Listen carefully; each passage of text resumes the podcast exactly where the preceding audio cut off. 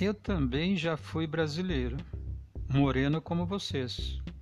Ponteei viola, guiei Ford e aprendi na mesa dos bares que o nacionalismo é uma virtude. Mas há uma hora em que os bares se fecham e todas as virtudes se negam. Eu também já fui poeta.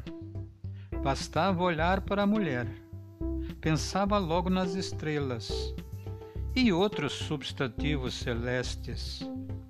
Mas eram tantas o céu tamanho, minha poesia perturbou-se.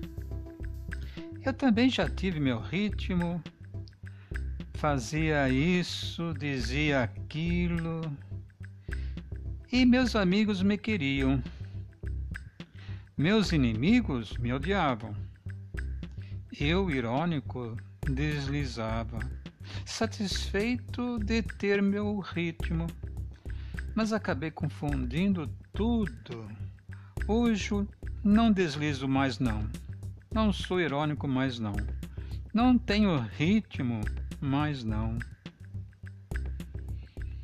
Poema Também já fui brasileiro, de Carlos Drummond de Andrade.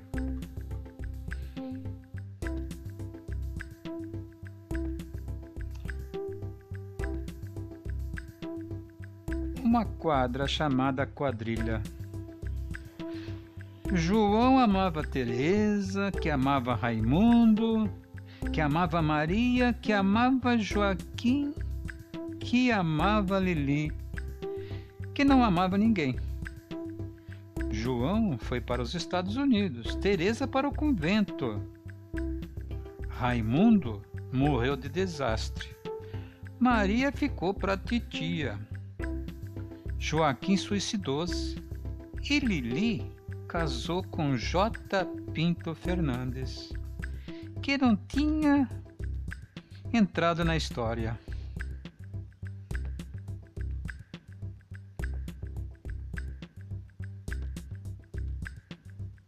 Por muito tempo achei que a ausência é falta e lastimava ignorante a falta. Hoje não a lastimo. Não há falta na ausência. A ausência é um estar em mim. E sinto-a branca, tão pegada, aconchegada nos meus braços, que rio e danço e invento exclamações alegres, porque a ausência essa ausência assimilada, ninguém a rouba mais de mim. Poema Por muito tempo achei que a ausência é falta. De Carlos Drummond de Andrade, grande poeta de Itabira, do Mato Dentro, Minas Gerais Nasceu em 31 de outubro de 1902 e morreu em 17 de agosto de 1987. Carlos Drummond de Andrade foi um poeta, contista e cronista brasileiro, considerado por muitos o mais influente poeta brasileiro do século XX.